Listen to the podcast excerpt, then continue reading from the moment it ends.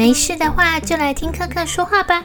说电影的故事、小说的故事、真实的故事，想和大家分享的故事。世界上好多有趣的故事哦。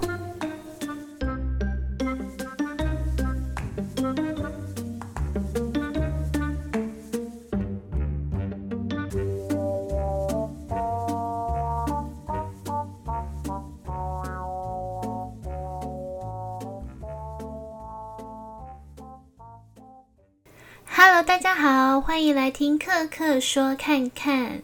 这个星期以来，你们过得好吗？其实我真正想问的是，各位爸妈，你们还别来无恙吧？小孩子整天都待在家，不是上课看着电脑，就是下课可能又要玩手机啊，还是忙着做作业啊什么的。像前几天啊，我儿子的老师就在班级群组问家长们说，呃，他之前已经印好了一些数学考卷，那因为停课的时间延长了两个礼拜，不知道爸爸妈妈想要把考卷拿回去给小朋友写吗？还是就不用写，直接直接就少这项功课就好？那我是很想说，拜托不要再写了。他们上课已经一直要看着电脑，然后还要做作业，然后还要练习一些其他有的没的，所以我就当然是投票说，呃，就不要写好了。但是呢，绝大部分家长都说要要要写要写。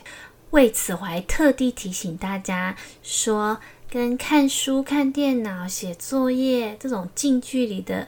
活动比起来，看电视还比较不会近视哦。结果没用，大家还是投票赞成，就要把考卷都拿回来写，这样子。唉。其实我真的觉得啊，像这种时期，不用把自己逼成这样。而且就克克这个超级资深电视儿童来说，我真的觉得看电视没有这么不好诶。更何况眼科医师真的有说哦，你用眼用了大概半个小时就要起来休息，就是你写完作业写了半个小时之后，你可能就要起来走一走。甚至是看电视都可以当成对眼睛的一种休息哟。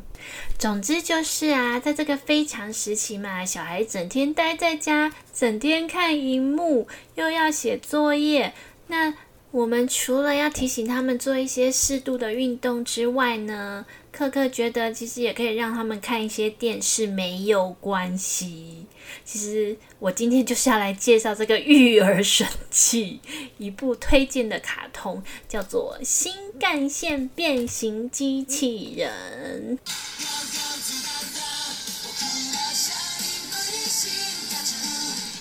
好，就是这一部卡通，不知道你们有没有看过呢？相信已经很多小男生都是这个卡通的粉丝了吧？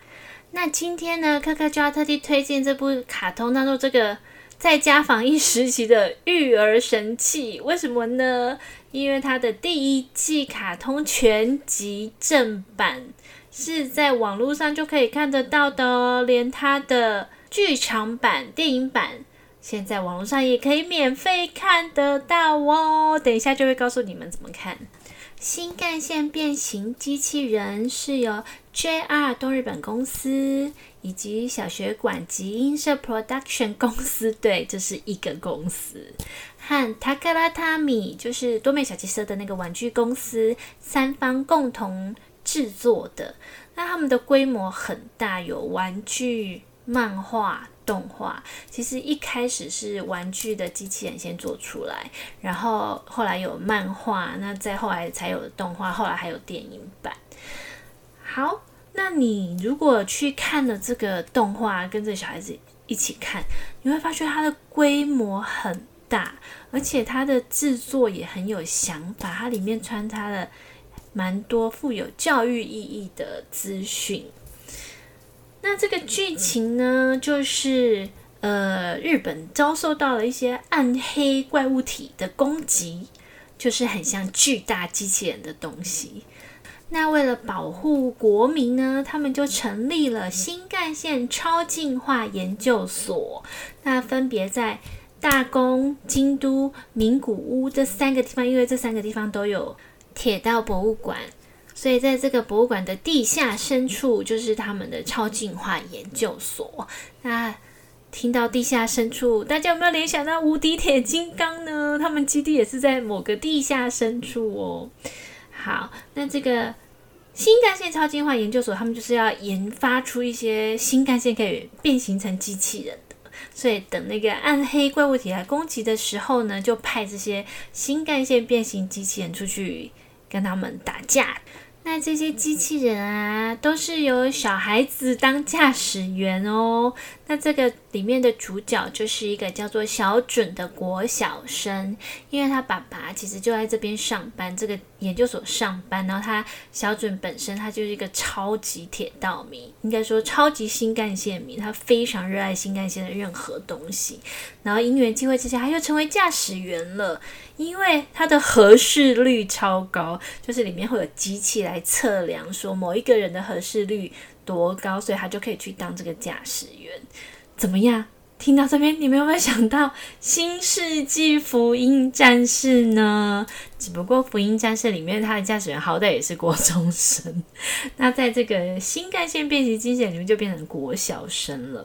那这两部卡通其实它的调性截然不同，因为《新世纪福音战士》它是一个经典嘛，但是它其实是有点暗黑的，就是那种末日景象非常的鲜明，然后主角都承受到很大的心理压力。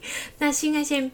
变形机器人是完全不一样，它就是一个很欢乐的。虽然有巨大怪物体来，然后新干线变形机器人要跟他们打架的时候，他们都会设置捕捉领域，也就是说，他会设置一个防护网出来，然后两只大机器人要打架就在这个防护网里面，他们就完全不会 伤及无辜。所以打完架之后啊，整个社会还是非常的欢乐正常这样子。那我刚刚说这部卡通，它其实很有教育意义，因为它在剧情内容，它会带入很多介绍日本各地的风土的资讯哦，譬如说主角他们。到了哪里去坐坐着新干线到了哪里去，就会顺便介绍一下这边有什么特产。比如说秋田就要吃什么烧肉便当或焦肉饭呐，然后秋田就常下大雪啊。那金泽就什么金二烧啊 什么的。然后不只是这样，他们还会介绍一些历史，譬如说有人呃到东京去参观，一个金泽的人去到东京，那主角小准呢就要带他去参观东京的名胜嘛。结果这个客人是一个土木工程迷，所以他就想要去看那个真田豪跟仙台豪，也就是 江户城的那个。人力挖建的护城河遗迹，然后他也想去看山手线，那他就在里面会解释为什么他要看山手线呢？因为这是那个时候为了克服台地低地这种地势不平的状况，所以在台地低地的夹缝中盖出来的铁路，而且从明治时代就一直应用到现代。那这就是人类智慧的成果。那他还解释说，在金泽啊，因为冬天是大雪，那船舶就无法停靠港口，这样子跟外地的往来，譬如说货货运什么都受到了阻碍，所以人类才想到说要盖铁路，因为铁路你就比较能克服说冬天港口结冰的这个问题，保持运输的通畅。所以这边他们就下了一个结论，就是啊，铁路 真是连接着城镇与城镇、人与人，还有时代与时代之间的桥梁，这个意思。哇塞，这真的是，这简直是国小的社会课里面会提到的内容。那除了告诉小朋友铁道代表的时代意义呀，它还会有一些。呃，知识方面的，譬如他会讲到什么窄轨跟标准轨有什么不同，然后它里面机器人的一些兵器，常常也是用铁道的一些名称，譬如说平交道手里剑，或者是闸口斩击剑什么，这个我女儿也都会朗朗上口。那科科觉得更有意思的地方是，他们在对那个巨大怪物体的命名上都很有意思哦，还有它的设造型设计上都很有梗。就是每次出现巨大怪物体的时候啊，在研究所的指挥中心就要先给这个巨大怪物体命名，然后他们就曾经用日本史上很有名的文物。像神文时代的遮光器土偶，就是他们一个很有名的文物，来作为巨大怪物体的代号。那也曾经有用很有名的地标，像他们的大明门桥来做代号，也有历史人物，像有一次就是这个巨大怪物体去吸取了织田信长他留下来的头盔，然后把它变成一个呃巨大怪物体。然后就变成信长魔王，然后有一次甚至还有，呃，以祭典，像那个新泻长冈市的火祭，就以这个火祭祭典来发展成那个巨大怪物体，有没有超级寓教于乐啊？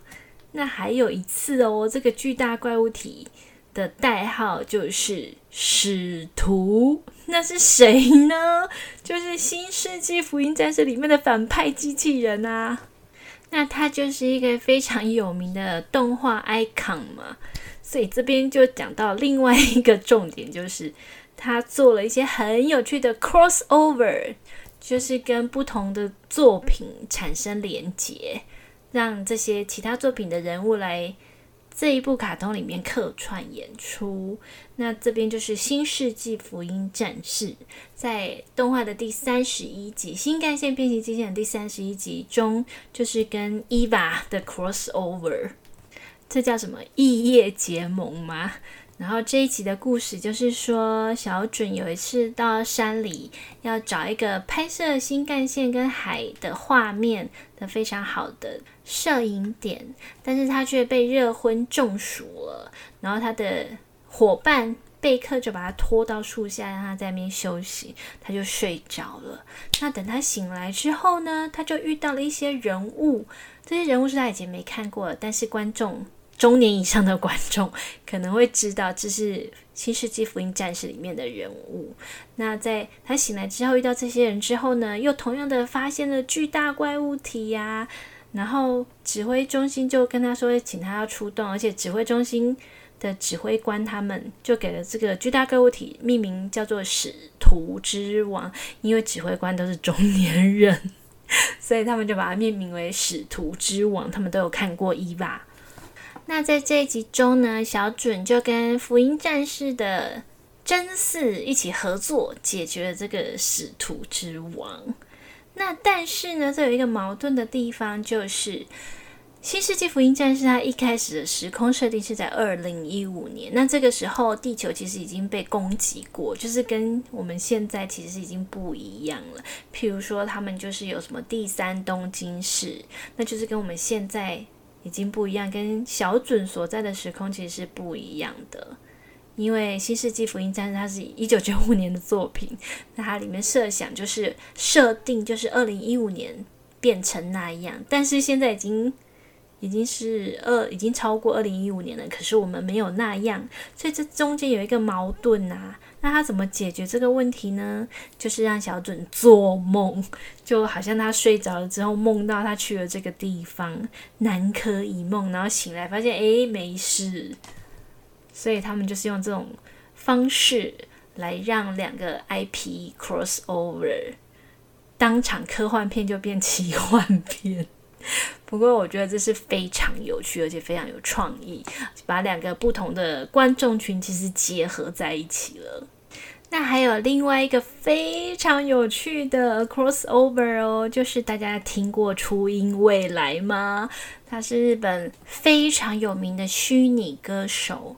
那在新干线变形机器人当中呢，就请到这个初音未来来演里面的其中一个角色，就是里面唯一一个女生的驾驶员，她叫发音未来。